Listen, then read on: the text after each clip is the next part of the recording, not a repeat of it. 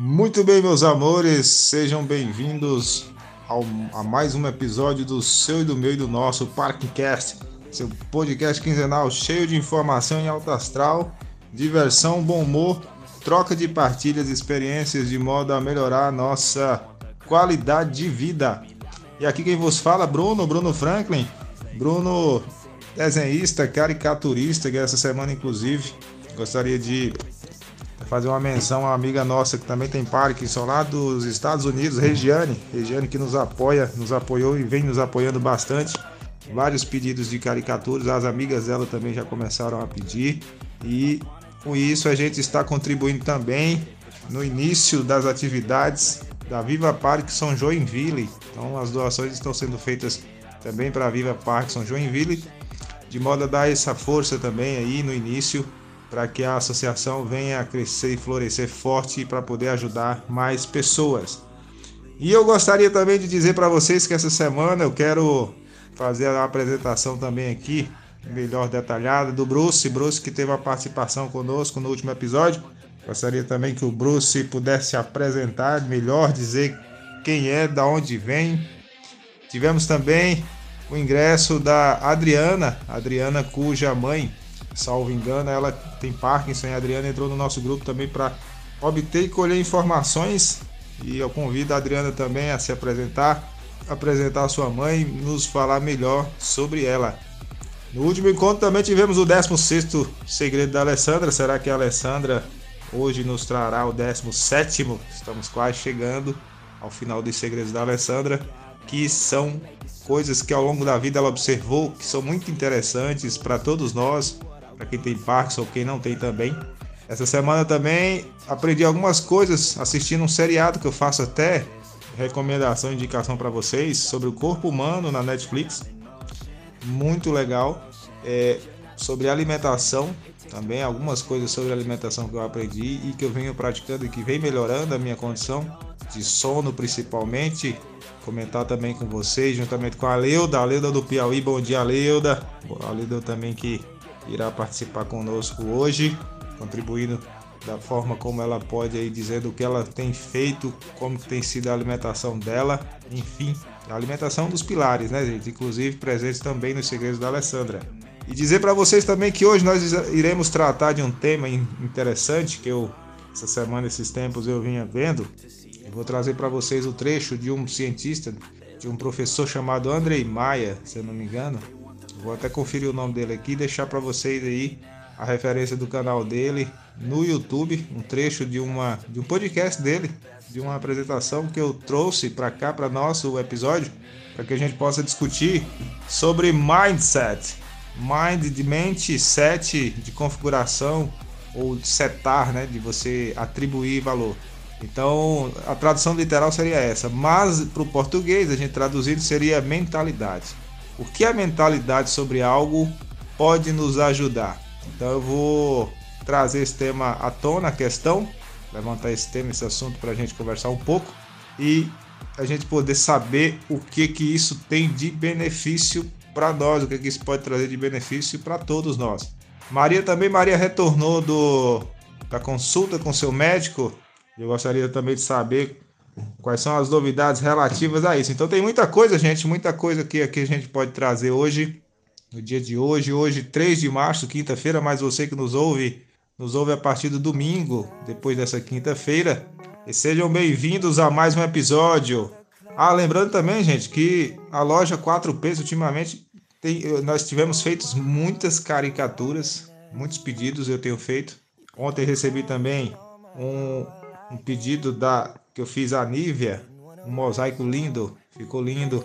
Vou colocar minhas panelas, a, minha cuscuzeira, e ficou muito legal. Ainda vou futuramente eu quero pedir mais para ela de outros desenhos também. A maçã ficou linda. Quero pedir de uma xícara, de uma cuscuzeira, enfim. E recomendo a vocês, é muito lindo, muito bem feito, muito caprichado, viu, gente? Pensa. Fiquei fiquei eu fiquei como se diz estupefato, como diz a Dilma, né? Eu fiquei encantado. E dizem que é assim, né? Quando o cliente não tem a expectativa atendida, ele fica desapontado. Quando ele tem a expectativa atendida, ele fica satisfeito. E quando ele tem a expectativa superada, ele fica encantado. Então eu fiquei encantado porque minha expectativa foi superada e o mosaico que a Nívia fez, muito lindo. E perguntar para vocês também como é que foi o carnaval de vocês. O meu aqui eu passei tranquilo, dias chuvosos aqui também, é, fazendo muitas caricaturas, muitos pedidos surgiram, graças a Deus, e a Regiane também que nos apoia aí, que nos deu uma força. Faço essa menção à Regiane, que nossa parceira também, uma pessoa extraordinária, forte, de muita fé, que mora nos Estados Unidos, mas é brasileira, tem Parkinson também precoce e muitos pedidos, graças a Deus, tem ajudado bastante também. As amigas se interessaram também, gostaram do trabalho, estão pedindo também. E com isso a gente vai trabalhando, vai fazendo coisas que gosta e vai também entre os trabalhos assim da aqui das caricaturas e da defensoria onde eu trabalho, né, também com informática de lá e tudo mais, a gente vai mesclando tudo, vai fazendo e vai contribuindo. E é isso, vai movimentando, vai girando a máquina, porque a máquina tem que girar e não pode parar. Então, passando a palavra a vocês, quero que quero pedir para o Bruce, Bruce, me diz aí, da onde você vem, o que você faz, nos conte melhor sobre você. Eu, eu nasci em Belo Horizonte, só que meu pai é inglês. Minha mãe é carioca, mas de descendência escocesa e inglesa. Mas eu morei 20 anos da minha vida fora do Brasil. Morei dos três, uh, dos dois aos sete anos na Colômbia, inclusive espanhol foi a primeira língua que eu falei, português só é a terceira língua que eu falei e só aprendi quando voltei para o Brasil com sete anos de idade. Aí eu morei dos 17 aos 32, eu fiz faculdade nos Estados Unidos, aí morei na Inglaterra e na, na, em, na Espanha também.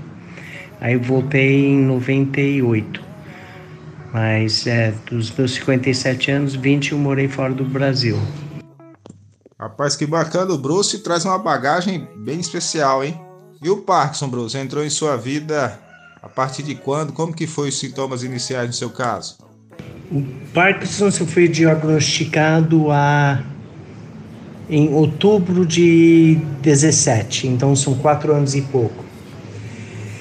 E eu fui eu já por algum tempo eu, eu gosto de cozinhar muito e eu já notava quando eu tentava mexer os ovos com a minha mão direita, que eu sou destro, ele, eu não conseguia bater os ovos direito. E eu notava que de vez em quando eu estava arrastando a perna direita um pouco. Mas como eu fui diagnosticado, fui para uma conferência nos Estados Unidos e de uma semana, aí tinha muita festa, muita bebedeira, não sei o que. Aí eu voltei Aí aquela primeira noite em casa eu estava tremendo muito do meu lado direito. E aí na próxima manhã minha então esposa, que eu divorciei eh, logo depois, ela me levou no hospital, não sabendo o que era. E aí eles chamaram o neurologista, ele falou: "Eu acho que você tem Parkinson's". Ele fez uns exames de desenhar coisa, não sei o quê. E e aí, no final daquele mesmo dia, eles me levaram para fazer o, acho que é o ultrassom, né, da parte de trás da cabeça, da, da parte negra, né? E lá eles constataram que realmente minha, meus níveis de dopamina eram muito baixos e compatíveis com quem tem a, a doença de Parkinson. Então foi assim. É, e agora, eu sabendo muito mais eh, da, do Parkinson's, é, eu já sei que eu estava dormindo menos nos últimos anos, estava com um pouquinho de depressão. Aí eu fui, agora, agora eu sei, esses eram todos sinais que eu já tinha o Parkinson's por algum tempo, mas eu não tinha notado. Então essa foi, é, são quatro anos e meio atrás, ou um pouquinho menos, quatro anos e meio.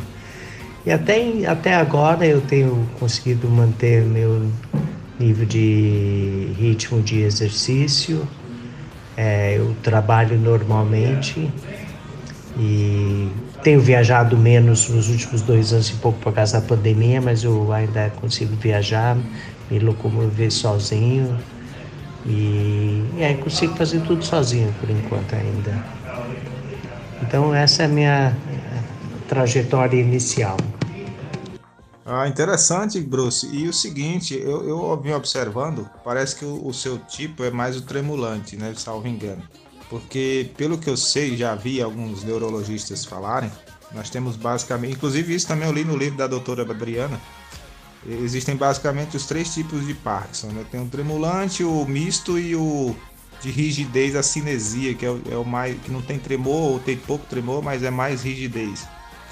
E me parece que o tipo tremulante é o mais lento. Então você fala aí que é 17, né? Desde 17, são 4 anos. 4, 5 anos, né? É, vai, vai se fazer no caso. E você, assim, aparentemente também está muito bem, né? Todo dia se exercita e tudo mais e tal. Então isso é muito importante, muito bom. Ó, cinco anos de diagnóstico e a gente sabe que nesse, no momento do diagnóstico a gente já tem Parkinson há muito tempo, né? E aparentemente você está bem, então isso também pode refletir na ideia de que realmente o, o tipo tremulante ele é mais benigno, digamos assim, ele é mais lento. Eu sei que você falou, mas nos detalhe melhor sobre, sobre o que você faz, como está sendo o trabalho, como você tem desenvolvido essas funções. Hoje em dia, a minha principal função, eu sou presidente do conselho de uma empresa do Mato Grosso chamado Fexagro. É uma é, revenda de insumos agrícolas e nutrição animal. Estou com a FEX desde 1 de fevereiro do ano passado, um ano e um mês. É, eu originalmente quando me juntei a eles, eu ia até possivelmente morar em Primavera do Leste, no Mato Grosso, trabalhando como o diretor financeiro. Mas aí com a pandemia, estava em casa, não sei o quê, eu acabei não viajando. Aí nós vemos que a, é, eu é, formamos o conselho, né? Eu sou o presidente, mas eu atuo é, mas na governança cooperativa a nível executivo.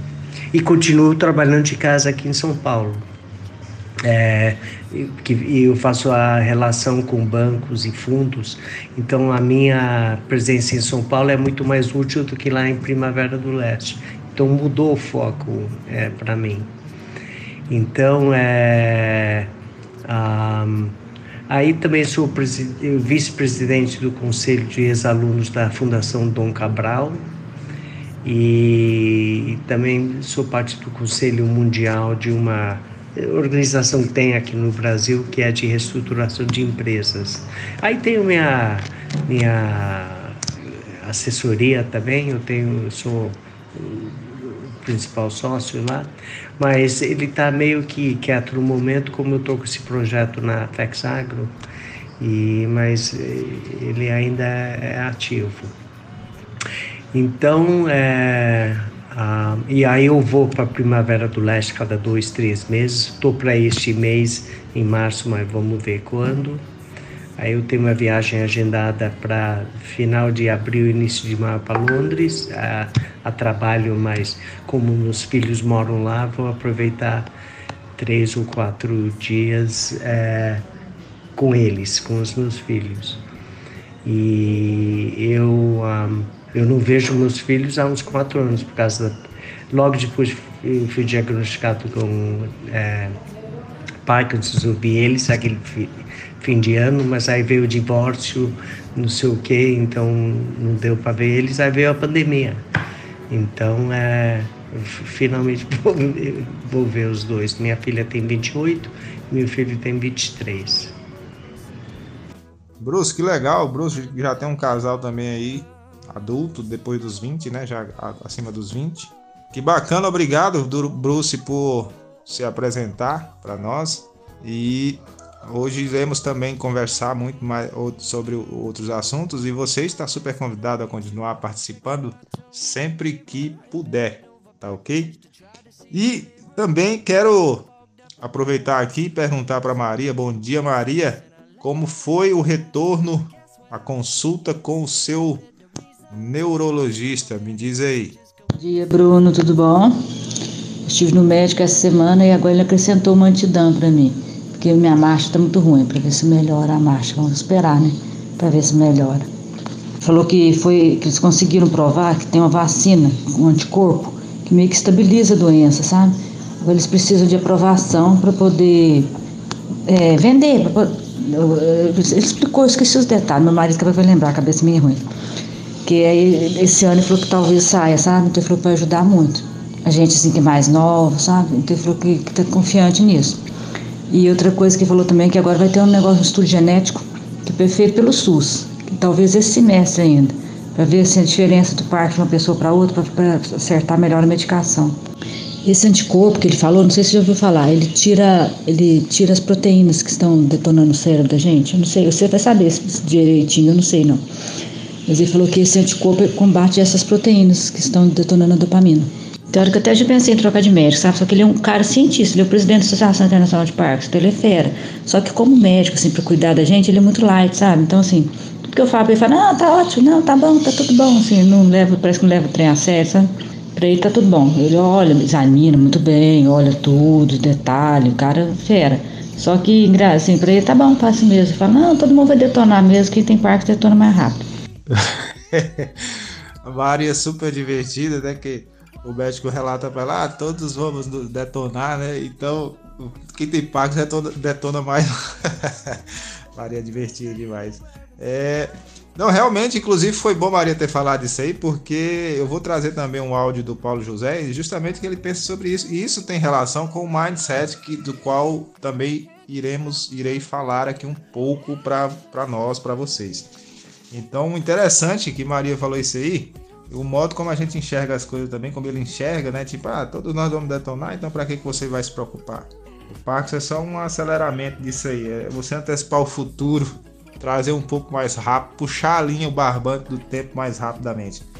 Mas que bacana, Maria, o, a, pro, o, a proteína, provavelmente a proteína a que ele se refere, que esse anticorpo atua, ele é uma proteína chamada alfa-sinucleína. Ela foi descoberta assim recentemente o acúmulo dela, né, em pessoas pós-mortem de Parkinson, salvo engano, de 2010 para cá. É algo recente da história da, da ciência do Parkinson. E muito interessante saber disso aí, viu? Esperançoso também, né? Porque pelo menos a gente estanca, a gente para onde tá, ela não progride. Já que uma das causas é justamente o acúmulo dessa proteína. Mas que bom, que bom, Maria. Obrigado, obrigado por ter compartilhado. Isso é de grande valia para nós.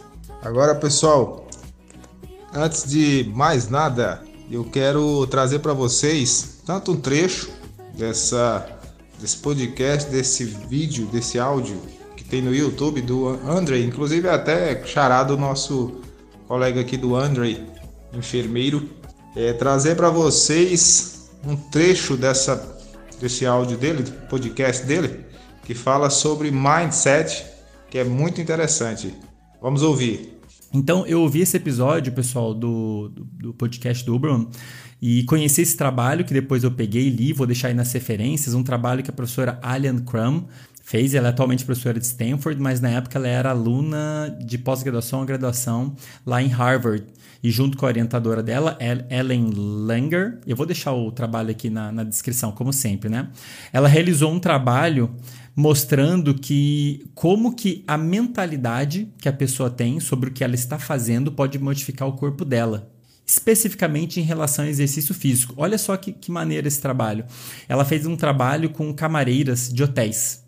Não me lembro quais são os hotéis, acho que eram oito hotéis, se não me engano. Pegou lá um total de oitenta e tantos camareiras. E camareira seria aquela mulher, a, o funcionário, né? A funcionária que está lá trabalhando, arrumando o quarto, sobe, desce escada e limpa. Então repare que é um público interessante pelo seguinte: porque está exercendo muita atividade física, mas é, talvez nem perceba isso. E de fato, o que, que aconteceu? Na hora que a, essa professora Eliacam foi conversar com as camareiras, ela foi, foi, fazer esse trabalho com elas, uma das coisas, uma das escalas que eles passaram para a camareira é perguntar o quanto que elas é, praticavam atividade física. Quanto que você pratica atividade física? E essas camareiras, apesar delas, o dia a dia delas envolver exercício físico como parte do trabalho dela, né? Sobe, desce escada, empurra carrinho, arruma o quarto, troca lençol e é uma atividade física de, com uma intensidade significativa, né? Mesmo assim, elas não entendiam que elas estavam fazendo atividade física, elas não percebiam que estavam fazendo exercício físico. Muitas pessoas associam exercício físico com ir à academia. Eu vou voltar a falar disso mais à frente no episódio. Mas exercício físico é você caminhar até o trabalho, é exercício físico. Você descer e subir escada num prédio, é exercício físico. Às vezes a gente faz sem que ter a finalidade de praticar exercício físico e não se dá conta, mas você está praticando exercício físico, né? De alguma atividade física.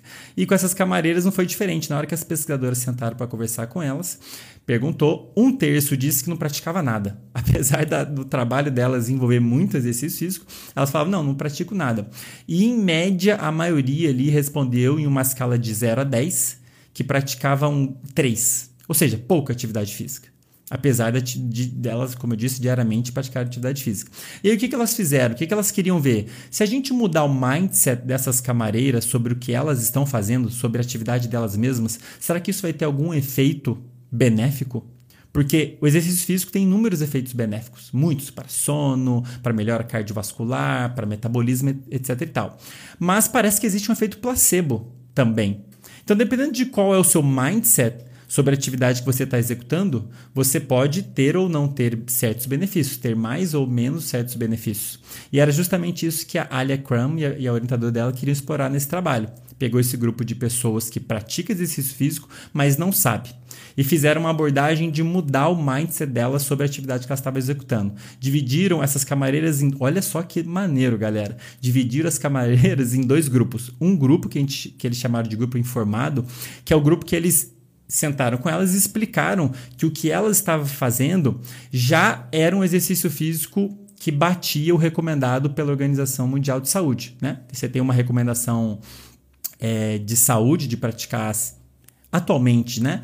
Disse que o ideal é, é pelo menos 150 minutos por semana. Mas enfim, sentaram com elas e explicaram: ei, o que você está fazendo é exercício físico. E os benefícios são esses aqui, ó. Você vai ter melhora nisso, nisso, nisso, nisso, nisso, nisso. Então pegou as camareiras que estavam praticando exercício físico, mas não tinham se dado conta, e mudou o mindset dela sobre isso. Falou: na verdade, você está praticando exercício físico.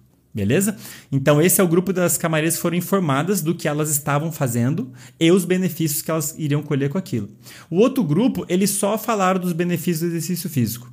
Eles não mostraram para ela que ela, o que elas estavam fazendo já valia como o mínimo necessário do ponto de vista de saúde, é, de prática de exercício físico. Então, o primeiro grupo informado, eles mostraram: olha, você sobe tantas escadas mais ou menos, você troca o lençol, isso aqui tem tal gasto calórico, isso aqui tem tal mudança. Então, explicaram para ela que a atividade delas contava como exercício físico e que aquilo ali já era o, o, o necessário para a promoção de saúde, conforme recomendado pela é, Organização Mundial de Saúde. O outro grupo não informado, eles só falaram dos benefícios do exercício físico, não explicou para elas, não mudou o mindset delas com informação, né?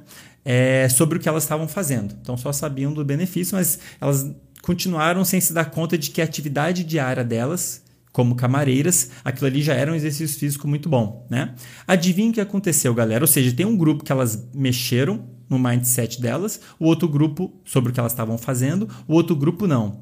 Galera, é impressionante, nada mais mudou. Elas continuaram o mesmo dia a dia, não mudou nada, uh, elas não começaram a fazer. A, a, o grupo das camareiras foram informadas, elas não começaram a fazer outra coisa e não começaram a ir à academia, nada disso, mudou nada, continuou. A única coisa que mudou foi a forma como elas viam, a mentalidade que elas tinham da atividade profissional delas. Foi a única coisa que mudou. E adivinha o que aconteceu?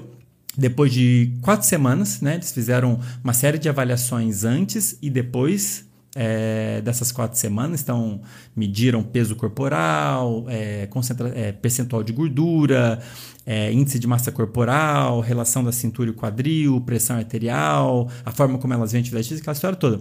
Fizeram essa, essa, essas medidas antes e depois de quatro semanas. E depois de quatro semanas, o grupo das camareiras que foi informada sobre o que elas estavam realmente fazendo, teve uma melhora em todos esses parâmetros. Então, simples ou seja, a percepção delas sobre elas estarem executando atividade física mudou. Elas falaram: não, poxa, realmente eu estou praticando atividade física. Elas se tornaram a mentalidade delas sobre aquilo mudou, o peso corporal delas diminuiu, todos os índices melhoraram, tá? Dos índices corporais e metabólicos, índice de massa corporal, é, porcentagem de gordura, relação cintura-quadril, pressão arterial, todos esses parâmetros que de fato são melhorados com a atividade física foram melhorados nesse grupo que foi informado sobre o que elas estavam fazendo. Então, olha só que maneiro. Você, eles mudaram o mindset das camareiras sobre o que elas já estavam fazendo e isso teve melhora no corpo delas, mudou o corpo delas. Nada mais mudou, apenas o mindset delas, a mentalidade delas do que elas estavam fazendo. Isso, galera, na hora que eu vi, como eu comentei, é, eu vi a própria Ellen Crum comentando sobre esse trabalho nesse episódio do podcast do professor Uberman. Eu fiquei assim, chocado, muito surpreso. Eu fiquei com sede de querer ler mais. Falei, nossa, o próximo episódio vai ter que ser sobre isso. E é por isso que eu tô colocando esse, essa temática já nesse episódio. Então, pessoal, esse negócio de mindset realmente existe. Dependendo do seu mindset, da sua mentalidade sobre o que você está fazendo, você vai, pode mudar o seu corpo e o seu cérebro para bem ou para mal, beleza? E agora vamos fazer uma reflexão aqui, pessoal. O que, que será que estava motivando inicialmente as camareiras? A, porque exige esforço, né? Você ir trabalhar. Vai lá trabalhar, vai subir escada. Elas estavam exercendo esforço físico e mental no trabalho delas, né? Tem que subir, tal, arrumar o quarto, fazer isso, fazer. Tem toda um, uma questão operacional ali. O que, que motivava elas normalmente? antes dessa abordagem né, do, dos pesquisadores? Bom, dinheiro. Salário, Andrei? É, salário. Beleza, é um bom motivador, um motivador, como o Bruno Perini comenta sempre, é, o melhor elogio é o. Eu sempre esqueço é o dinheiro? Enfim, é uma forma simples de você motivar quase qualquer pessoa, né? Um motivador quase que universal.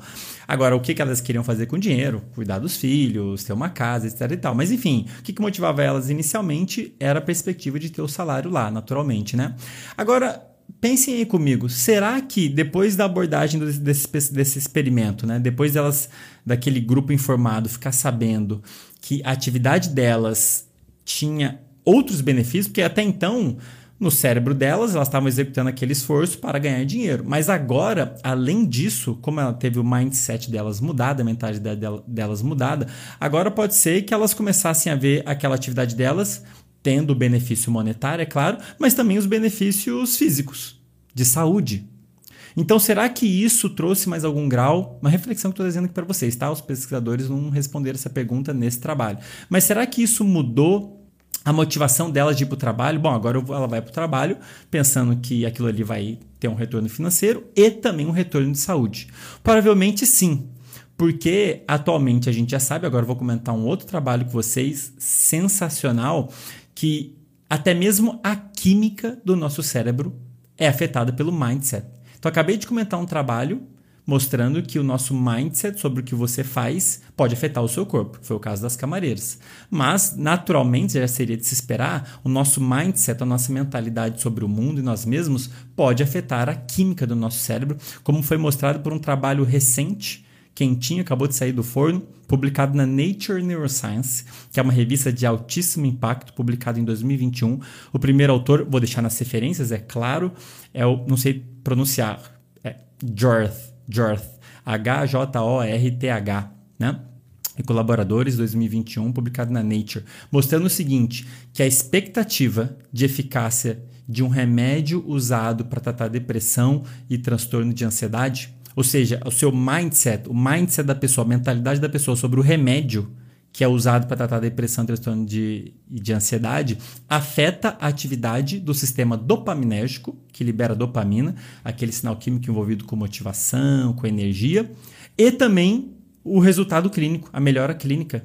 Então, dependendo de como a pessoa vê o, o fármaco que ela está tomando, isso vai é, determinar mudanças químicas no cérebro dela e a melhora clínica, como foi mostrado nesse trabalho e o que, que eles fizeram nesse trabalho? Eles pegaram voluntários que sofriam de transtorno de ansiedade social, tá? Não vou entrar em detalhes aqui sobre esse transtorno, é uma ansiedade, um problema de ansiedade que a pessoa tem em relação à interação social, exposição social e tudo mais, tá? Dito em linhas gerais. E eles foram tratados com um fármaco que comumente é usado para tratar esse transtorno, não vou entrar em detalhes aqui o motivo, mas que é um fármaco famoso, que muitos de vocês devem conhecer, que é o inibidor seletivo da recaptação de serotonina, tá? Que, dito em linhas gerais, é um fármaco que aumenta a sinalização de serotonina, aquele sinal químico que, de um modo geral, está envolvido com sensação de prazer e bem-estar. Não é só isso, tá? Estou generalizando bastante, Peço desculpas aí para os especialistas. Então, um fármaco que é muito usado para tratar depressão e esse tipo de transtorno, transtorno de ansiedade social, é um fármaco que aumenta a sinalização de serotonina. Mas, sabidamente, esse fármaco é, existe uma grande discussão, né? Porque a gente sabe que esse fármaco ele modula diretamente a, a, o sinal, a atividade da serotonina, mas também indiretamente, por algum motivo, outros sinais químicos, como por exemplo a dopamina. Tá? E existe também uma grande discussão do quanto que esse fármaco, do efeito que ele tem para tratar a depressão e, e, o transtorno de ansiedade, o quanto que o efeito é de fato causado pela mudança química da serotonina e o quanto que é causado por um efeito placebo. Existe uma grande discussão na literatura sobre isso, o quanto que a melhora clínica do paciente que é tratado com esse fármaco é devido a um efeito placebo, é devido ao fato dele achar de fato, dele acreditar de fato que vai melhorar, é, que aquele fármaco vai trazer melhora para ele, né? Então existe aí um, um, uma questão, um gap para a gente entender, pô, como é que o, fármaco está agindo? Será que a melhora clínica é por causa da serotonina? Será que é por causa da dopamina? Mas nem todos os pacientes têm mudança da dopamina. O que, que será que está acontecendo? E foi justamente para atacar essa questão que os pesquisadores desse trabalho bolaram esse experimento e eles fizeram o seguinte: um grupo todos os pacientes ali, os voluntários, eles receberam tratamento com esse fármaco, inibidor seletivo da recaptação de serotonina, que aumenta a atividade de serotonina. Mas, assim como lá nas camareiras, os voluntários foram separados em dois grupos. Um grupo informado e o outro grupo não informado, entre aspas. O grupo informado ele foi avisado sobre o potencial de melhora. Ó, esse fármaco vai, vai agir assim, vai melhorar assim, assim, assado, vai ter esse benefício, vai melhorar seus sintomas assim, assim, assado. Então, instruiu o paciente de, do potencial de melhora que ele ia ter com aquele fármaco.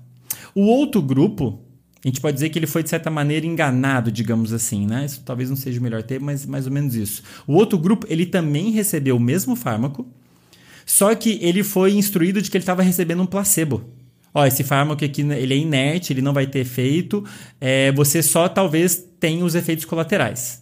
Ele não tem a parte boa, digamos assim. Você vai ter os seus efeitos colaterais, é um placebo, etc e tal. Então tem um grupo que estava com o mindset, a mentalidade de que o remédio que eles iam tomar ia melhorar, ia trazer melhora dos sintomas. O outro grupo não. O outro grupo estava tomando o mesmo fármaco, mas o mindset deles, a mentalidade deles, devido à instrução dos pesquisadores, era de que não traria melhora.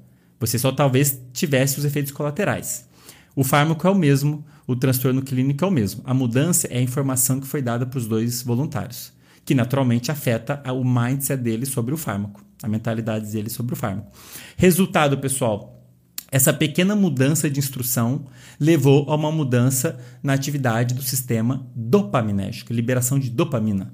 Tá? A liberação de serotonina, a atividade do sistema serotoninérgico parece que não mudou, porque é um fármaco que age diretamente no sistema do, é, serotoninérgico, que libera serotonina. Agora, o, o, o, conjunto de células que libera dopamina teve uma mudança nos dois grupos. O grupo que estava com o informado, né, que estava acreditando que aquele fármaco traria melhora, teve um aumento da atividade do sistema dopaminérgico proporcional a uma melhora clínica. Os sintomas clínicos melhoraram, mais do que no outro grupo. Então, eles tiveram uma melhora clínica melhor. E isso foi proporcional a mudanças na atividade do sistema dopaminérgico. Então, o fato deles acreditarem que aquele fármaco traria melhoras aumentou a atividade de um sistema químico fundamental para a nossa vida, super envolvida com confiança, com energia, com foco, motivação, e trouxe melhora clínica para esses pacientes. É claro que é difícil dizer né, o porquê que trouxe melhora clínica, qual é a relação de liberar dopamina e fazer a pessoa ter menos sintomas de transtorno de ansiedade. Então tem uma discussão muito legal nesse artigo sobre isso, para quem quiser. De novo, vou deixar aí na, na descrição. Mas aqui só para ilustrar para vocês que sim, como já seria de esperar, o nosso mindset, nossa mentalidade sobre o mundo à nossa volta pode mudar até mesmo a química do nosso cérebro, como é mostrado aqui. Agora eu quero aproveitar sobre esse mindset e lançar um áudio de uma, de uma entrevista concedida pelo Paulo José, que teve Parkinson, né? faleceu recentemente com 85, 86 anos, salvo engano, por aí. E trazer para vocês também o que ele fala a respeito. E depois eu vou fazer um link para vocês sobre esses dois áudios. Então vamos ouvir o Paulo José. Paulo, é, também é uma pergunta obrigatória. É, como é que se lida com esse tipo de coisa? Lidando, não tem jeito. Você não pode fugir disso, né? Quer dizer, você Gostaria de não ter, mas, mas você tem, né? E degenera, doença degenerativa, quando o médico me falou, eu fiz, os exames, de, é um diagnóstico de eliminação, né? faz tomografia, processo de exames, não tem nada. Não tem tumor, não tem coágulo, nada, está perfeito. É Parkinson, né? Dificuldade de movimento. Então. E ele me disse, você sofre de uma doença degenerativa, progressiva e irreversível. Eu tinha um prazer em dizer isso. E eu lembrei que ele também era portador de uma doença da, da, da vida, do envelhecimento, progressiva, né? degenerativa e irreversível. A partir dos 30 anos, nós começamos a entrar no processo de degenerescência, né? progressivo. Estamos já no epílogo. É, e tem gente que com 50, com 30 anos já entregou, já entregou na bola, né? já não joga mais. Tem gente com 50 já se sente velho, né? 70. O velho Niemeyer, o jovem Niemeyer, né? está com 100 anos, né? em plena atividade. Então, uma das, uma das, das dos antídotos, das melhores coisas que você tem que fazer contra isso, é você ter muita coisa para fazer, muita vontade de fazer as coisas. Né? Aumenta o grau de dificuldade, mas, por outro lado, aprofunda a tua maneira de fazer, você acaba fazendo melhor as coisas. Porque o brasileiro tem muita bossa, muito jeitinho, né? Brasileiro é esperto, né? Vai, vai aí, pá, pá, pá, pá, e já fez, né? De quem tem uma deficiência, mais a quebrada, qualquer coisa assim, né? tem que mais jogar para voar, né? Então tem que fazer mais esforço, né? Treinar mais o voo, né? Agora, quando voa, acaba fazendo melhor, né? Sabe, a facilidade, é, eu sempre tive facilidade para muitas coisas, né? Para música, desenhar, né? mas acredito que um anjo veio e deu um, um tapão, assim, para deixar de ser besta, né? para você botar um pouco no lugar, né? perder a arrogância, a prepotência, a vaidade, né?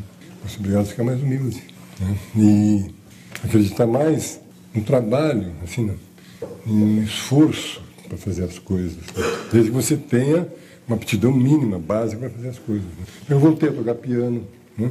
eu me tornei mais interiorizado, eu passei a escrever, não escrevia, não, não conseguia escrever, eu tinha uma, o Flaubert e eu, né? Tortura da forma. É, que comparação estúpida. Pô. Mas é uma dificuldade de, de fechar uma frase, né? Sempre ficar trocando as palavras de lugar, né? É uma dificuldade. Agora, depois do, do eu comecei a escrever e isso, isso vai assim, você não sabe dizer de onde vêm as coisas, né? De lugares inesperados, as frases vêm saindo, saindo, saindo, saindo começa a escrever. É verdade que eu tinha já um repertório da vida toda de muita leitura, né? Mas não conseguia aplicar comigo isso, né?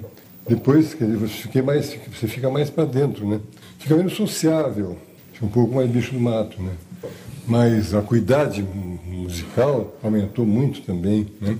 Então, hoje, quando eu ouço música, eu não ouço a, a melodia, eu ouço a harmonia, né? Quer dizer, eu, eu, eu ouço a estrutura musical sempre, né? Anteontem fizemos uma, uns, um sarau lá em casa, tarde até uma e meia da manhã, de música, né? Era um monte de gente tocando vários instrumentos. E eu meto a mão em todos eles. Toco mal, mas, mas toco. Né?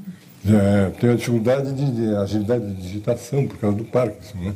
Mas tocando devagarinho, toco direitinho. Pessoal, então fazendo uma ponderação a respeito desses dois áudios, desses dois trechos, um do Andrei Maier e o outro do Paulo José, a entrevista que ele concedeu em 2007 ao Roda Viva. Esse do Andrei Maier, o episódio completo é muito legal sobre mindset. Ele tem outros episódios muito interessantes também no canal dele. Fala muito bem de dopamina e tudo mais. E porém tem um ponto, um ponto crucial, um ponto nefrálgico que eu faço divergência. Não sei se divergir, o verbo divergir tem primeira pessoa do singular. Eu divirjo, não sei com o conceito dele, que o conceito dele diz o seguinte, que a dopamina gera motivação, ou seja, você libera dopamina e com isso você se sente motivado. Ele até faz uma distinção entre motivação e vontade. Tem coisa que você é motivado a fazer, mas não tem vontade. Ele dá até o exemplo de escovar os dentes, né? Que escovar os dentes, às vezes não se sente com vontade. Ai meu Deus, quero escovar os dentes. Mas você, o seu cérebro entende que aquilo é bom e você vai em direção àquilo, aquela atitude rotineira habitual. Então ele acha isso, ele acha que motivação vem como consequência da liberação de dopamina. eu acho que a dopamina ela não é efeito, ela é causa. Ou seja, eu já acho o contrário. Eu acho que a motivação é algo anterior em nós e quando motivados a gente demanda por dopamina. Então, é, acho que é importante é, fazer essa distinção. Outro adendo importante fazer também é que esse episódio ele foi obviamente direcionado assim ao público em geral. Ele não trata de pessoas com Parkinson com deficiência dopaminérgica.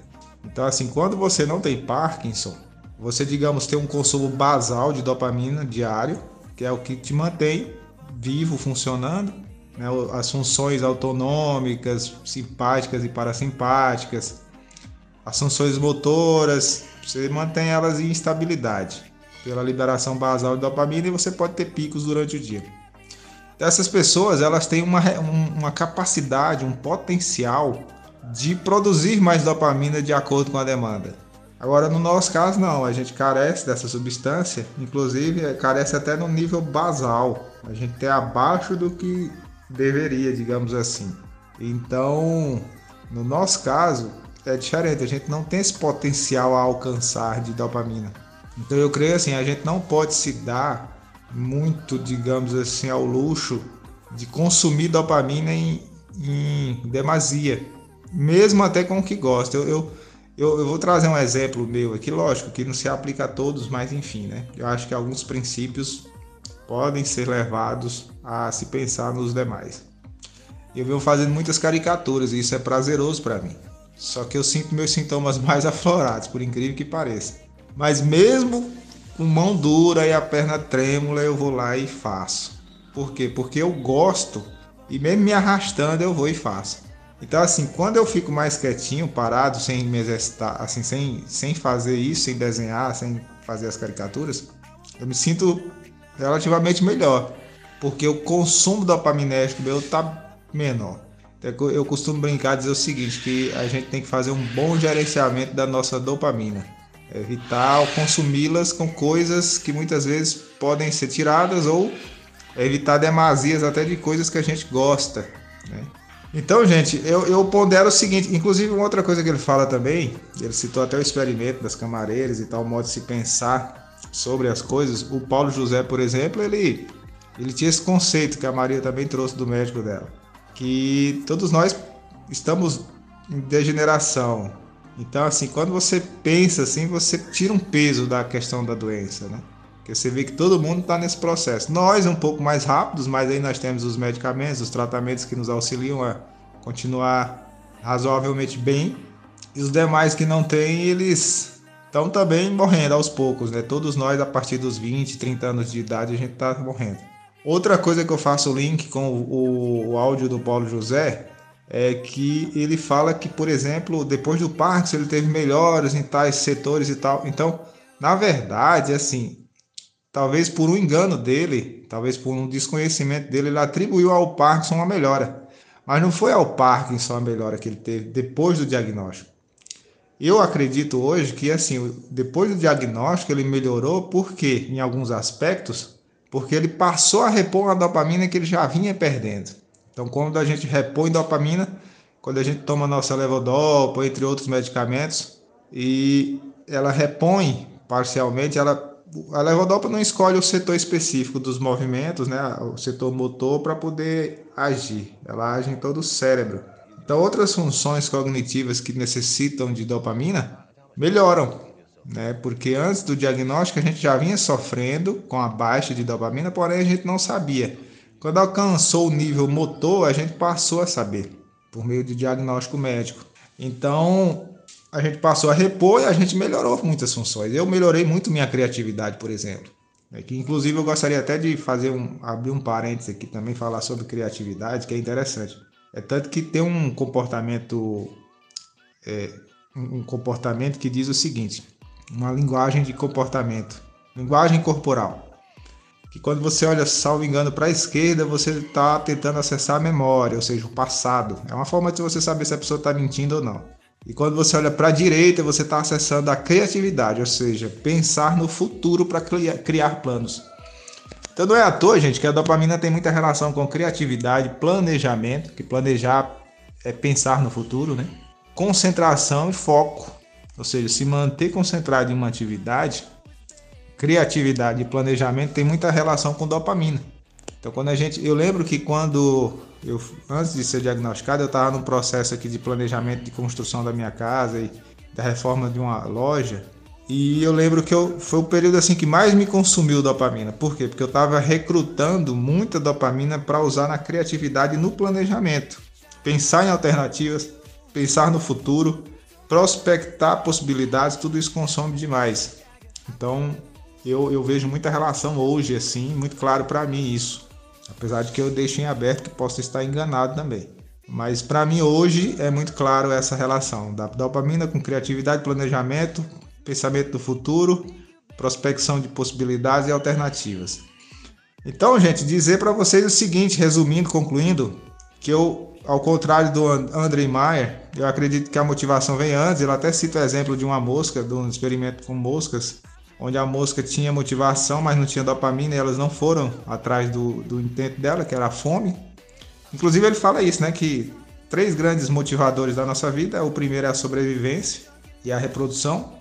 O segundo são os fatores não primários, né, como por exemplo, é, é você buscar, ele até cita no vídeo dele, dinheiro, né, para melhorar a sua condição. Então, a primeira motivação é você sobreviver e reproduzir, e a segunda motivação é você melhorar a sua condição. E a terceira estaria relacionada aos exercícios físicos, que você não tem necessariamente uma recompensa, né? Porque a dopamina ela está presente nesse processo de busca da recompensa, em busca de algo promissor, de algo que promete, de uma promessa futura para que você. Inclusive, gente, estou trazendo aqui, é, é tanto assunto interessante que o áudio, estou até me estendendo aqui no áudio. Ele fala o seguinte: que o nosso cérebro fica calculando o quanto uma coisa vale a pena ou não porque tudo tem um custo e um risco. Então, se ficar em torno de 50%, você vai em direção àquilo. Se for muito fácil, você não despende dopamina porque não há necessidade de dopamina com algo que já é previsível. For muito difícil também, você desiste, porque algo muito difícil também demanda muito dopamina com coisa que provavelmente você não vai conseguir. Então é um desperdício de dopamina. E eu achei bem interessante isso também. Ele até cita a região do cérebro que faz esse cálculo constantemente do que vale a pena ou não buscar.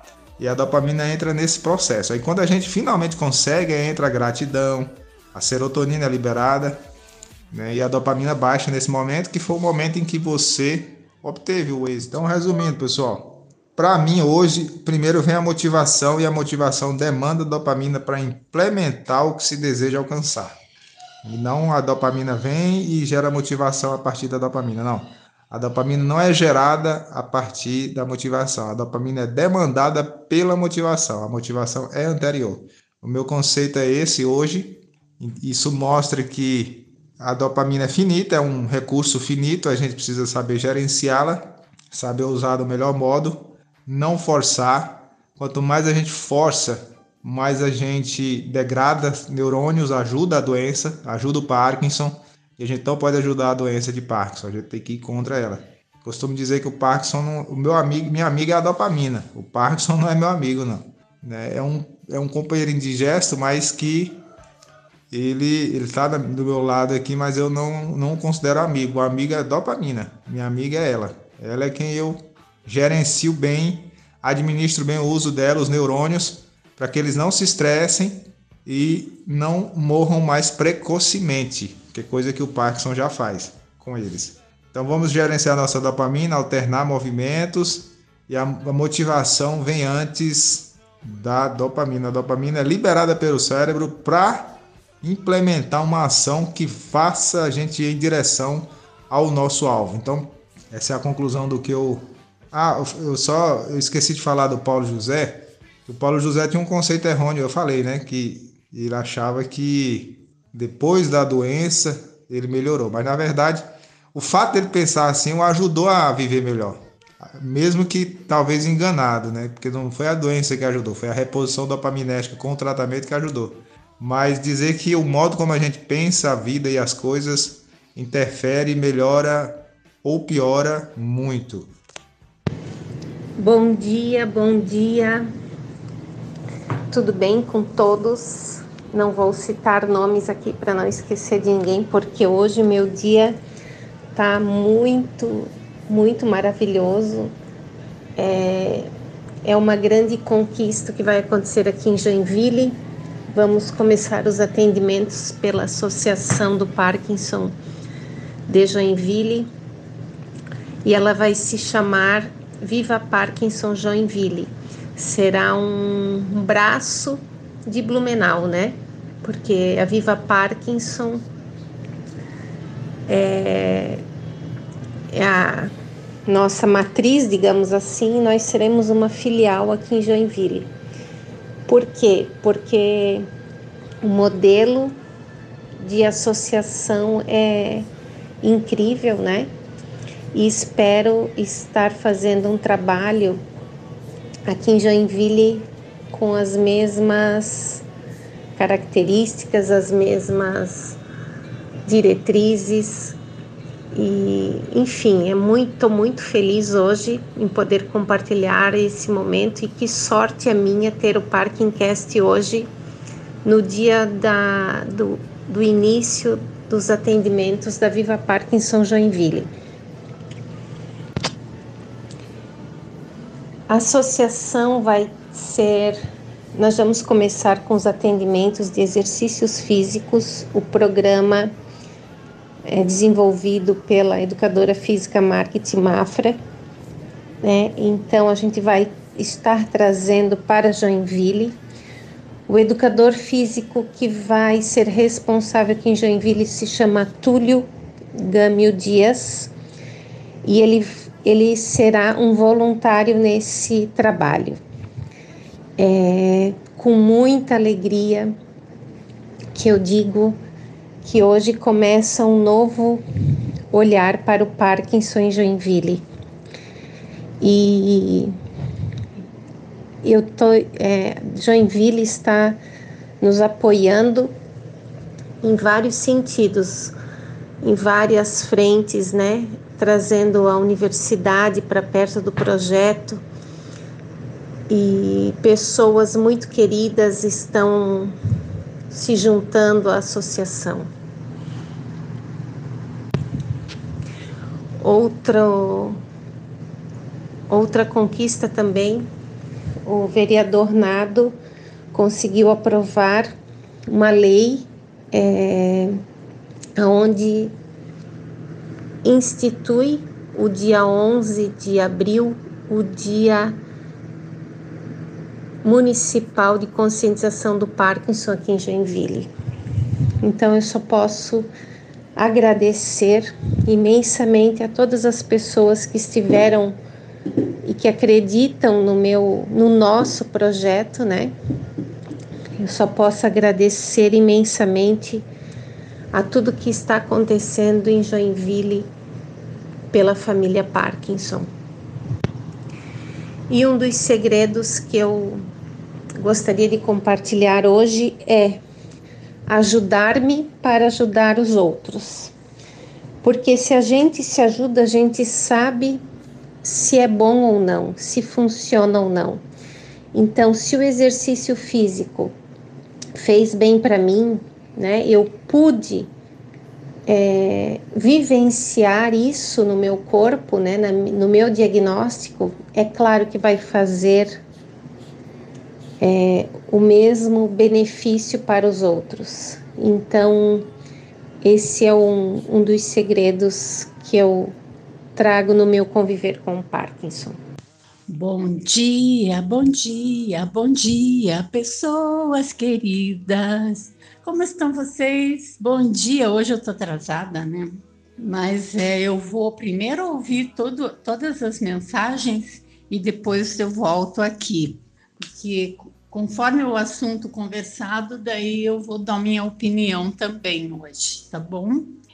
Mas eu queria dizer que eu acordei com uma música na cabeça hoje e ela me deixa muito feliz porque ela me lembra meus alunos excepcionais que eu trabalhei durante oito anos, né?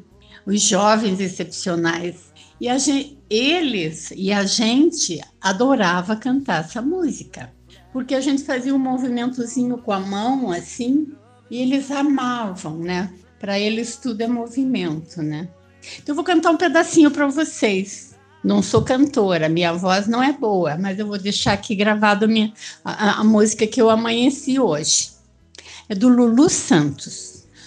Nada do que foi será do, igual ou do jeito que já foi um dia. Tudo passa, tudo sempre passará. A vida tem mil ondas como mar, num indo e vindo infinito. Lá, lá, lá, lá, Ave Maria, minha voz tá péssima, né? Mas é, vou deixar para vocês aí, tá bom? Um beijo grande. Se vocês prestarem atenção, essa letrinha serve para gente também. Um beijo, mais tarde eu volto. Bom dia, lindezas, pessoas maravilhosas e do bem. Sou a Leuda, do Piauí, como diz Bruno. Bom dia. Respondendo ao Bruno em relação à medicação, eu tomava selegilina 5mg e o Mantidam, bem como Prolopa. Daí fui em outro neurologista que retirou o Selegilina e o Mantidam e disse para eu retirar também o Prolopa, porque ele fez alguns exames clínicos e, segundo ele, acha que eu não preciso, né? não viu a necessidade de, de uso desses medicamentos. Mas sugeriu que eu procure outro neurologista e esta consulta será provavelmente dia 9, portanto, próxima quarta-feira. Eu fico aqui toda, toda sem, sem toda preocupada, sem saber o que realmente tomar, o que fazer. De vez em quando eu tenho episódios, continuo com episódios de, de diarreia, enfim. Estou um pouquinho perdida. Agora, eu estou lenta, o braço esquerdo não quer me obedecer, enfim. Beijo, pessoal. Obrigada pela atenção e carinho. Tchau. Olá, companheiros. É, eu ia entrar um pouquinho mais cedo, mas Hoje de manhã cedo tive um Mai Tai e como não dá tempo de voltar para casa, eu na academia mesmo eu sempre faço essa videoconferência com a, a equipe lá de, do Mato Grosso, que vai até as 10 e pouco, aí eu voltei para casa da onde eu, tra eu trabalho de home office hoje em dia, e aí tive duas outras videoconferências que surgiram e então só está dando para entrar agora. Mas bom dia a todos. E é com imenso prazer que eu tenho escutado alguma das, é, das mensagens aqui. E parabéns pelo Viva Joinville. É, um, fico, é, fico muito contente como portador de Parkinson's, e mesmo se não fosse pela essa conquista do, da, do começo das atividades hoje da, da unidade da Viva Joinville, Parabéns a Alexandra e todas as suas companheiras nesse esforço. E queria dar um bom dia. E já é, o Bruno já postou algumas uns relatos meus do, do exercício que eu faço, da minha da minha eu não falei tanto do exercício, mas da minha trajetória, de onde já morei, etc. Cada do meu exercício eu Faço exercício seis vezes por semana. É, hoje fiz uh, somente Muay Thai. Às vezes eu faço a máquina elíptica também às quintas. Se a minha videoconferência das oito e meia da manhã mais tarde. Amanhã, que é sexta-feira, eu faço natação e spinning. Sábados eu faço musculação e, e a máquina elíptica. Domingo geralmente não faço nada, às vezes eu caminho ou até corro na rua, mas eu não tenho corrido tanto na rua hoje em dia. Eu não sofri até agora, mas por medo de sofrer uma queda, não sei o quê, eu não tive tontura, nada disso até agora, mas eu não sei, eu me sinto mais seguro fazendo tudo na academia. Segundas eu faço a máquina elíptica e spinning, é, aí todo dia que eu vou na academia eu faço muitos abdominais também, para reforçar a parte, como eles chamam em inglês, o core do corpo. Então eu reforço a minha barriga é, é bem forte e as, a parte da coluna também. E então, é, segundas eu faço spinning, a máquina elíptica e abdominais. Terças eu faço a máquina elíptica e musculação. Aí quartas eu faço é, natação e depois spinning. Então, eu sempre me exercitei muito. É, eu corri a maratona, joguei rugby por quase 30 anos na minha vida, em várias partes do mundo. Aí fiz maratona, sempre corri muito. Aí, por uns 5, 6 anos da minha vida, eu fiz triatlos. Inclusive, fiz a, a, três provas de Ironman, inclusive todas em Florianópolis. E a prova de Ironman é 3,8 quilômetros nadando, 180 quilômetros de bicicleta e 42 quilômetros de corrida para terminar. E eu fiz, eu cheguei nos últimos dois com 6% de gordura corporal. Eu treinei que nem um condenado, mas fui muito bem nas provas, mas eu parecia um atleta profissional. E desde então eu sempre mantenho, eu, eu não eu não faço o triatlo mais, mas faço os esportes do triatlo, a natação, o ciclismo, ok, eu não corro muito hoje em dia, mas faço a máquina elíptica, né? Então, eu tenho que dizer, isso tem me ajudado muito é, no Parkinson's. Ok, eu sou um pouquinho talvez ao extremo, mas como eu sempre fui acostumado a fazer exercício, meu corpo está mais acostumado com isso, né? Mas, é, e eu gosto de fazer o Muay Thai, o, natação, o spinning, não é um esforço para mim. É, por isso que eu sempre digo, o importante é você fazer uma atividade da qual você gosta. Não adianta tentar fazer um negócio que você não gosta, porque aí vira sofrimento e acaba não fazendo direito e desistindo.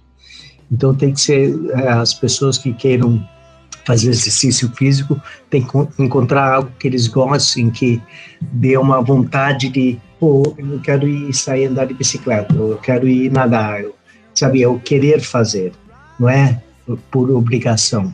Obrigação todos nós com Parkinson temos, deveríamos estar fazendo exercício físico, mas o legal seria por obrigação e querer fazer uma certa atividade. Então, isso tem me ajudado muito, que nem eu falei antes, fui diagnosticado há quatro anos e meio atrás. O meu principal negócio é o tremer na minha mão direita.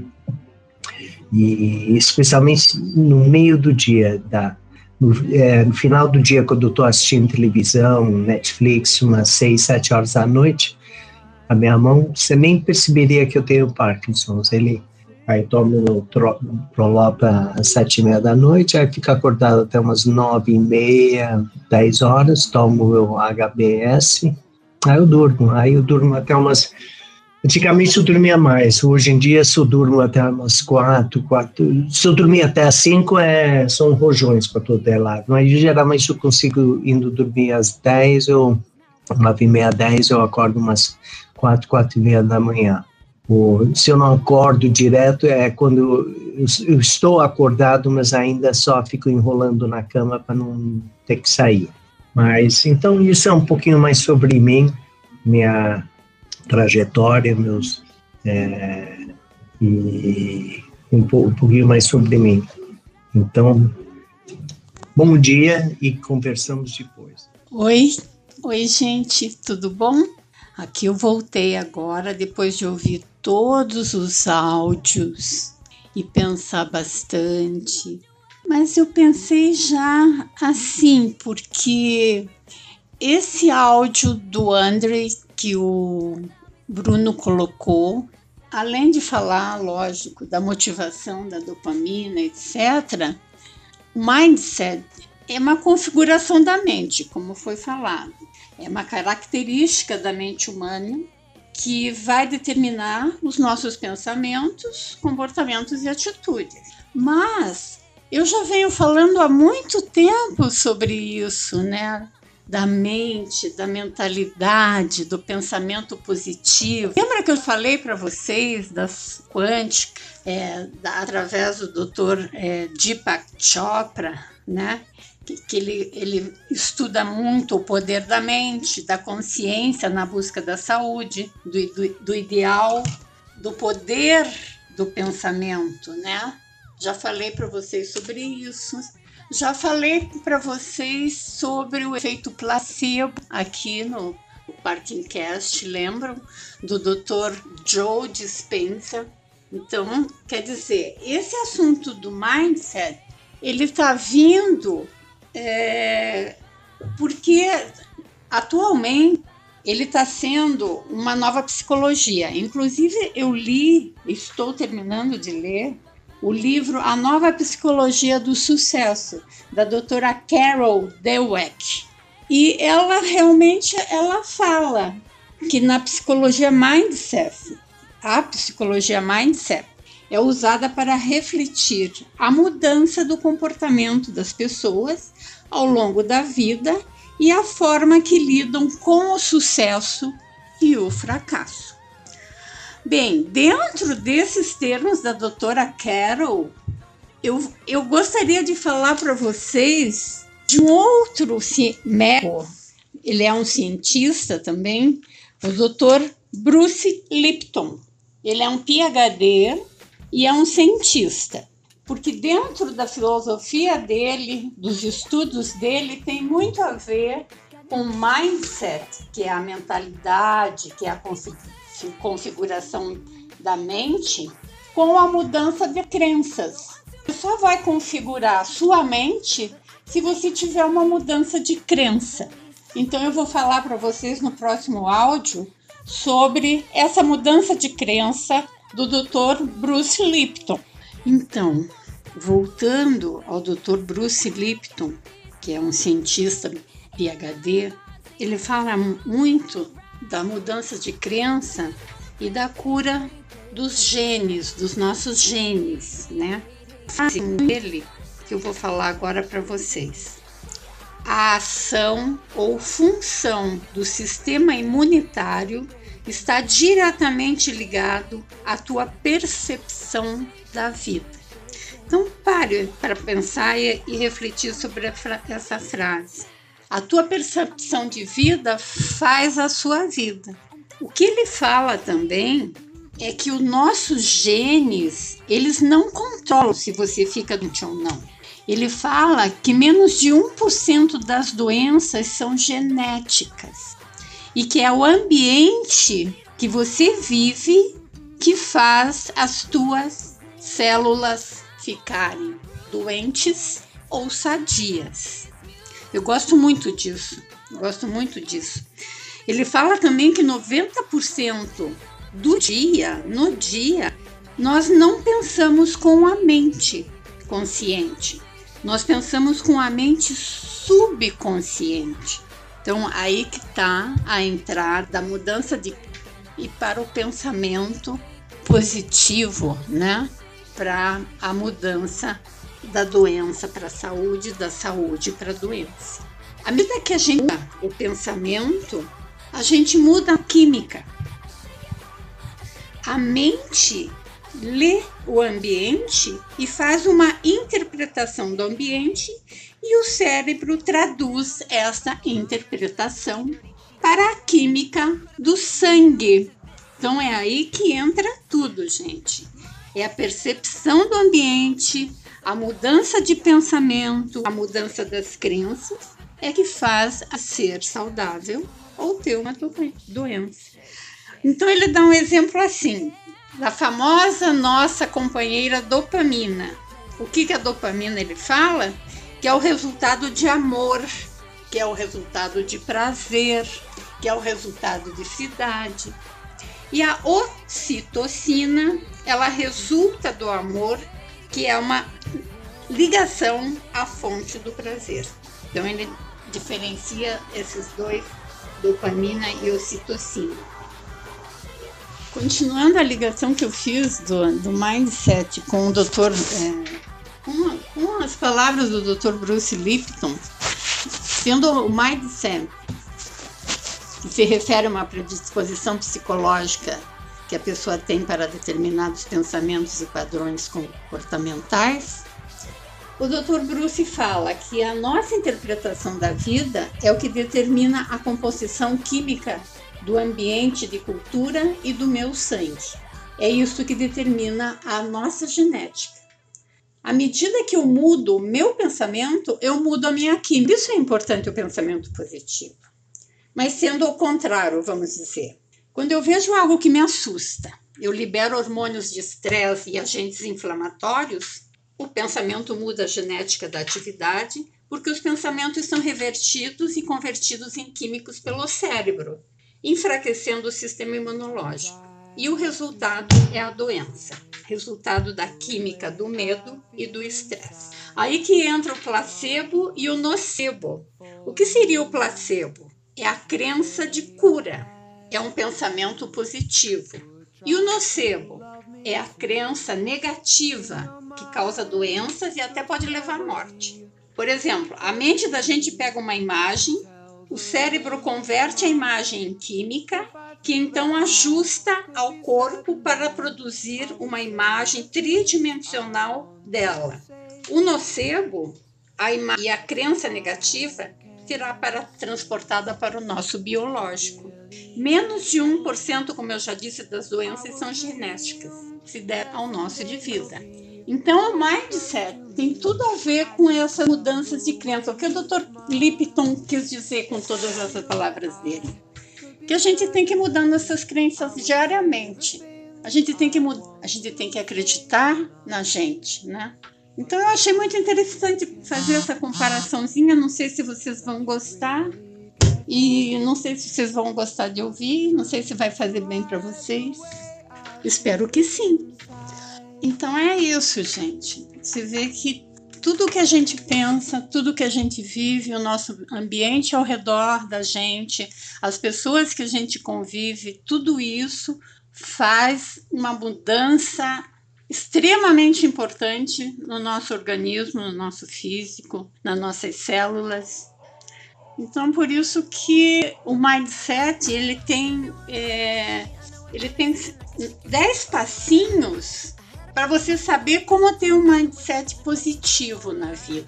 Para você ver, vocês verem como o Dr. Lipton e o mindset estão, estão ligados. Eu adorei isso, eu adorei ler esse livro da doutora Carol e, e, já tinha lido o livro do Dr. Lipton e eles têm tudo a ver mesmo, tudo a ver os dois. A mudança, a mudança de crenças, que é a nossa mudança de pensamento, de estilo de vida, de, e a criatividade, inclusive como o Bruno falou, é muito importante para gente, para gente ficar saudável. Então eu vou falar aqui 10 passinhos para você ter um mindset positivo. 1. Um, um pouco.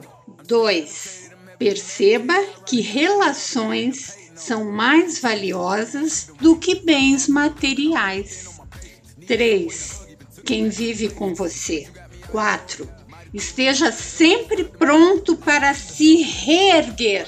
Esteja sempre pronto para vir lá do fundo de novo.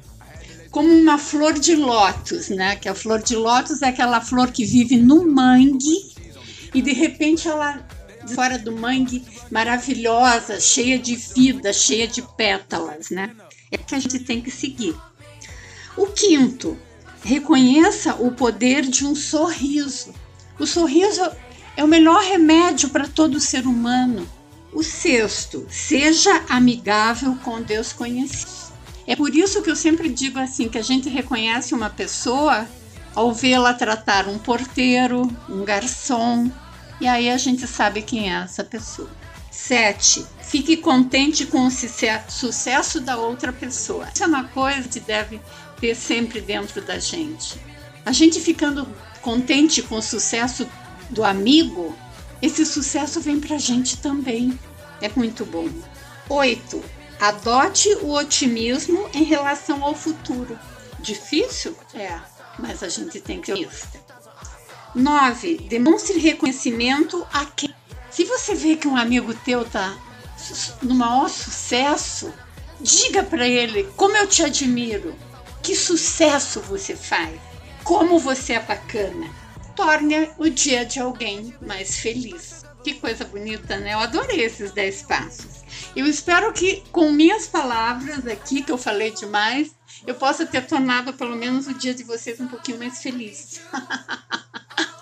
tá bom? Mas tem mais uma coisinha ainda. É, você pode ter seis passinhos para desenvolver um mindset de crescimento. Quer dizer, você vai precisar fazer esses seis passinhos para você ter um de crescimento na vida. É amorosa, pode ser profissional, pode ser em qualquer modalidade. Perceba seus pensamentos limitantes. Então, perceba quais são teus pensamentos que estão te limitando para aquilo que você quer crescer. Dois, escolha o desafio que você quer para esse crescimento. O três, foque na solução. O quatro, aprenda sempre, estude sempre. O quinto, nunca pense na, com a palavra ainda. Sempre pense com a palavra já fui, já aconteceu, estou. E o sexto, é esse projeto. Se você tiver alguém que entre dentro desse seu projeto. Então tá aqui mais uma dicasinha, um mindset de, de crescimento. Eu espero que vocês tenham gostado, gente. Eu adoro fazer isso que eu fiz hoje. Eu estudei, eu li e estou fazendo com maior amor e carinho para vocês. Vou ler a última frase para terminar esse meu vídeo. É uma frase de John Borisenko. Joan Borisenko é um PhD também. A cura é saltar fora da matriz para uma nova realidade de amor. É para isto que aqui estamos, para aprender a amar e para inspirar outras pessoas e espalhar a compaixão neste mundo. Joan Borisenko. E é isso mesmo, amor e compaixão. Amo vocês. Eu sou Beth Barsic, tenho 65 anos, fui diagnosticada, agora já vai fazer quase três anos, de Parkinson. E o Parkinson não está em mim. O Parkinson não me pega. Eu vou pegar o Parkinson. Um beijo a todos, fiquem com Deus. Namastê. Alessandro, Alessandro nos revelou seu 17 segredo: cuidar primeiro de si para poder cuidar dos outros. Excelente, excelente. Se nós não estivermos em nossa integralidade, não conseguiremos ajudar os demais. E perfeito. Bruce também com sua o detalhamento né, do seu percurso, seu histórico de atleta, né, Bruce? É... Perdão pelo trocadilho. Mas o Bruce também é acostumado a fazer muito exercício, isso é ótimo, ótimo para o sistema, o sistema cardiovascular, enfim, todos os sistemas interligados são exercício físico, né, gente? É há uma tonelada de trabalhos que fala sobre os benefícios e tal. Então, é algo ponto pacífico, né, entre todos que exercício físico causa muito bem. Uma coisa que eu questiono apenas é os níveis, né, a, a intensidade, porque eu acho que é, o quanto mais melhor é um pouco, para mim hoje é um pouco complicado de se fincar, mas é uma questão que ainda está em aberto, eu estou observando, estudando bastante.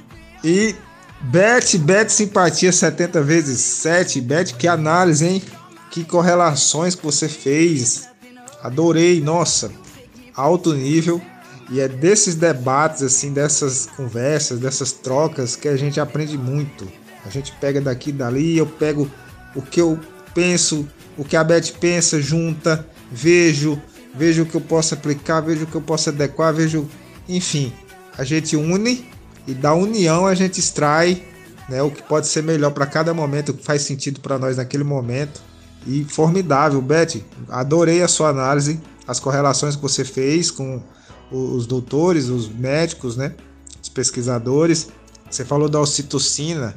A oxitocina é um hormônio muito interessante, inclusive um neurotransmissor, né, que também atua no amor, né, nas relações de confiança.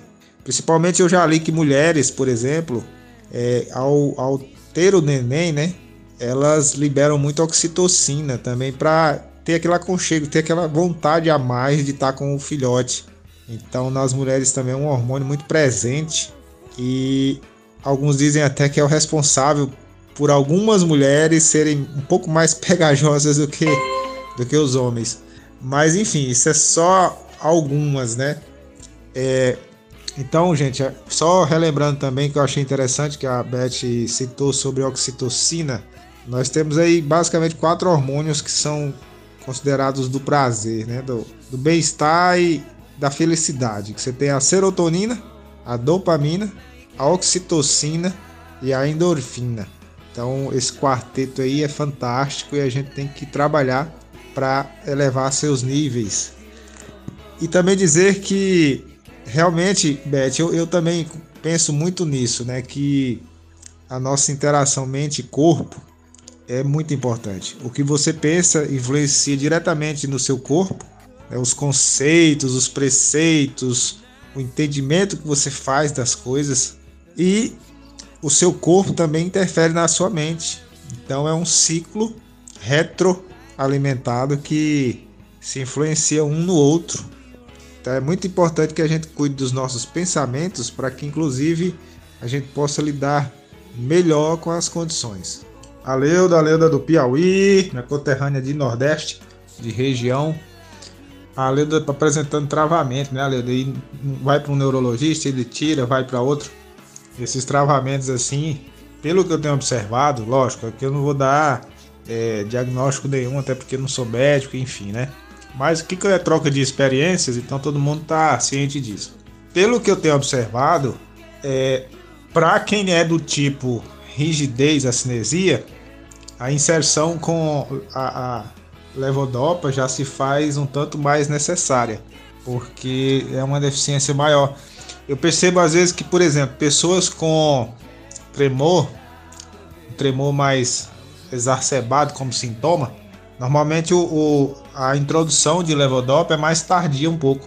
É incrível isso. Eu já, eu já peguei, já vi uns três ou quatro exemplos de pessoas que apresentam mais tremor e tomam levodopa no início ali do tratamento e não sentem efeito. Então é como se a, a levodopa, que é a própria dopamina, não fosse tão indicada nesses pacientes no início. E isso corrobora com a, o fato de que essas pessoas, às vezes, a doença é mais lenta, quando é só mais tremulante. Mas isso tudo que eu estou falando é com base em observações empíricas e ouvindo alguns médicos e fazendo correlações, mas nada definitivo. Quero ressaltar isso. Então, o tipo tremula, o tipo rigidez, eu, por exemplo, meu tratamento já iniciou com levodopa, né? O meu é mais rigidez. A cinesia, que é a bradicinesia, que é a lentidão dos movimentos. Então, já se fosse mais necessário. Eu creio, Aleuda, que no seu caso, vagamente eu creio que você deveria estar tá utilizando levodopa. O médico deveria prescrever. Mas enfim, eu não sou médico, quem sou eu, né? Assim, nessa parte. É só uma observação como pessoa com Parkinson que observa e pesquisa um pouco e, e verifica, tá? Oi, boa tarde. Nádia de Santa Catarina. Ah, Bruno, ah, então ali voltando ao assunto do Paulo José e do man, man, man, mindset, mindset é, pode-se dizer que por causa de, do mindset ele viveu melhor, né? Porque foi uma coisa que ele achava, que ele, que, que ele né, tinha fé que depois que ele descobriu o Parkinson ele começou a viver melhor como tu disse, erroneamente, mas né, se utilizou disso, desse pensamento, para viver melhor os seus últimos anos. Achei legal.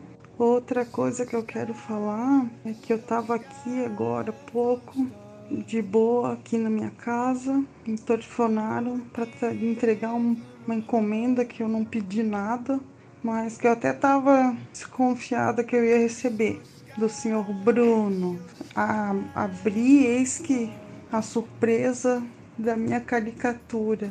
Muito legal, Bruno. Obrigada pelo carinho, pela, né, por todos os projetos que tu tem incluído a gente, por dar essa oportunidade, né, de a gente reinventar. E eu simplesmente amei, amei os mimos que eu ganhei do senhor, do senhor menino Bruno. Muito, muito, muito obrigada. Um beijo no teu coração. Oi, boa tarde, pessoal. Apareci. É, eu achei estranho, Bruno, esse negócio de tirar levodopa Se, e ela está tá fazendo tratamento com que medicação? Porque tirar o levodopa, que é, eu acredito que seja a principal, é, a principal medicação para o Parkinson, né? Se ela tem Parkinson, por que ele tirou a medicação? É meio estranho, né? Esse médico. Também achei estranho, Claudiana, porque eu, pelo que eu sei, o levodopa é o tratamento base, né? E daí depois são colocados outros medicamentos auxiliares, pelo que eu entendo. Nunca vi um médico tirar totalmente. Na verdade, até vi aqui uma amiga minha de Itajaí que o médico tirou o levodopa e ela passou muito mal. Não, eu até vou conversar com ela para saber direito como é que foi o, o evento para depois estar tá falando para vocês, mas também achei muito estranho isso. Fala pessoal, Nádia, Nádia, nossa amiga Nádia, por nada Nádia, os contribuintes aí, a, a, os colaboradores da 4Ps, a gente tem o maior prazer também de, de poder retribuir um pouco, né, todo o carinho de vocês, todos vocês aí da 4Ps que ajudam, que colaboram, eu fico muito feliz. E Dizer também para a Leuda que a levodopa é a substância, é o precursor da dopamina. Prolopa e Exxon são marcas. Eu já conversei com três pessoas que apresentavam mais tremor de repouso do que rigidez. E essas pessoas relataram que a levodopa não fez muito efeito, pelo menos agora, né? Então isso me faz crer que além da doença nos tremulante ser mais lenta, não necessitando de levodopa de início, é, seria o caso em que a pessoa poderia abrir mão, pelo menos inicialmente, né? Aí com o tempo ela iria introduzir. Mas são observações assim bem vagas que eu fiz já, né, a respeito. Normalmente quem começa com rigidez parece que é porque assim, como o tremor ele é mais evidente, então ele aparece bem no início assim, né? A pessoa quando é diagnosticada com tremor, é, o tremor já aparece logo, digamos. A rigidez, a cinesia, ela não aparece tanto. Às vezes você trava um pouquinho, você cansa, no movimento repetitivo você para, mas você nunca vai associar com Parkinson. Aí depois de dois, três anos, aí que ela a rigidez já se torna mesmo assim de, a ponto de travar e a pessoa ter que procurar ajuda. Né? Então, talvez esse seja um fator que faz com que os tremulantes, assim, no início do tratamento eles não iniciam com levodopa. E aí depois é que introduz. Porque o modo tremulante parece ser o modo assim mais evidente, né? A pessoa, digamos, ela começa a tremer um dedinho ali, e aí depois alguém repara, ela mesmo já começa a reparar a mão tremendo e tal, no repouso. Então é um sintoma que aparece mais rápido, digamos, ele é mais evidente. O Bruno, eu justamente os primeiros dois anos e meio, eu usava um. Era tipo um band-aid chamado Neupro, que eu colocava na, em qualquer parte do meu corpo e deixava 24 horas. E era só o que eu usava. Eu só comecei a usar Prolopa quase dois anos e meio é, depois que eu fui diagnosticado. Então estou usando Prolopa mais ou menos agora há dois anos agora. Então, os primeiros dois anos e meio só foi o Neupro. Exatamente, Bruce. O Neupro é o Pramipexol, é um agonista dopaminérgico. Não é bem o Pramipexol, mas é, é, da classe, entendeu? Ele é um agonista, ele só ajuda, né? Dá o reforço. Aí por a levodopa, alguns médicos preferem deixar para para depois para o cérebro não acostumar, né? Não diminuir a, a recapturação, a capturação de os, cap, os a, a, os captadores de dopamina. O, que que acontece? Que eu, que eu entendi, né? Até então, a grosso modo, quando você ingere uma substância exógena, o seu cérebro ele acha estranho aquilo, né? Então ele diminui o número de receptores de dopamina, como uma tentativa de se proteger, porque ele não sabe do que se trata. Isso acontece, por exemplo, com o vício. Quando você tem um vício e você submete seu cérebro a altas dosagens daquela substância, ele diminui a captura dos receptores. E com isso você precisa de doses maiores para fazer o mesmo efeito. O cérebro, na tentativa de se proteger, diminui esses receptores. Ele bloqueia. Isso não é diferente com a levodopa. Se você tomar muita levodopa, seu cérebro reduz os receptores e com isso você precisa de mais para alcançar o mesmo efeito. Então você tem que ir lentamente acostumando o cérebro, digamos, ensinando a ele que aquilo não, não é mal e, e aí ele vai aceitando melhor. Então, muitos médicos preferem iniciar um tratamento é, já com, é, um Prampexol, né, um agonista, evitam a levodopa de início, talvez para evitar isso.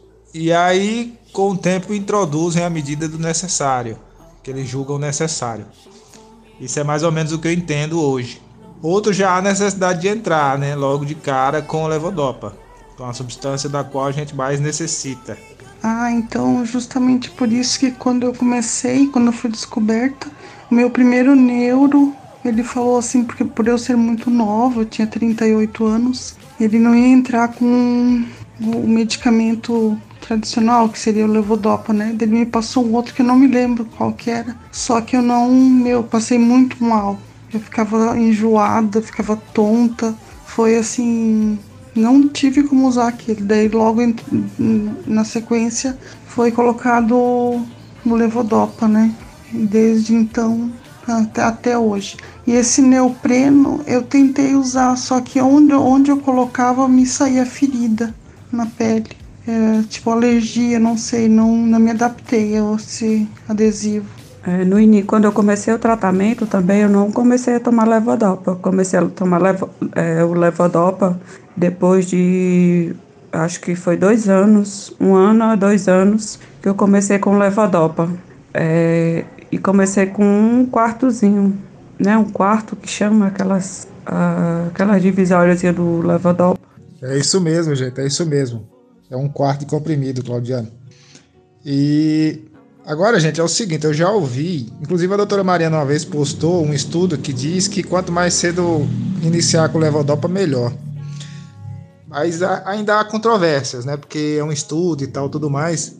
Mas eu acho, eu, aí, essa ideia de iniciar o quanto antes corrobora com aquela uma tese que eu levanto, que eu não sei também se né, tem, tem razão, mas enfim, a gente primeiro observa, depois a gente vai atrás de, de, de respostas é, de que realmente quanto mais você iniciar com levodopa, submetendo os neurônios remanescentes a menos estresse para produzir dopamina para atender demanda, mais a doença evolui lentamente. Ou seja, a doutora Mariana postou isso uma vez, eu fiquei com aquilo, né? E eu já pensava, gente, quanto menos a gente estressar nossos neurônios dopaminérgicos remanescentes, mais lenta a doença ficará. Então é melhor que se inicie com levodopa, não em dose exagerada, né?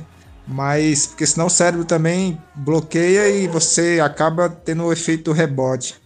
Mas eu acho que iniciar com a substância da qual a gente carece é, é mais é interessante e esse estudo ele meio que corrobora com isso, porque você estressa menos os remanescentes. A ideia central para mim é estressar menos os remanescentes. Quanto mais a gente é, estressar menos os neurônios remanescentes, e a gente vai estar tá indo contra a doença, né? Porque a doença já tem o papel de matar ela. Se a gente estressar o neurônio, a gente enfraquece ele. Então, quanto menos estresse oxidativo, estresse por esforço, estresse por preocupações, enfim, tudo isso estressa. Estresse que eu falo, o estresse do neurônio, a, a, demanda em excesso dos neurônios que, que, do, que restam, né? Eles ficam forçados a produzir mais dopamina para atender a demanda e, e, não conseguem, e com isso eles entram em exaustão e se fragilizam e morrem mais fácil. Bom dia. Só para dizer que a nossa, o nosso início da. O cachorro roncou aqui. Muito engraçado essa. É, nunca vi disso. É, a nossa associação Viva Parkinson Joinville foi um sucesso. Nós tivemos sete pacientes que procuraram, que participaram e que amaram todos, tudo o que aconteceu ontem.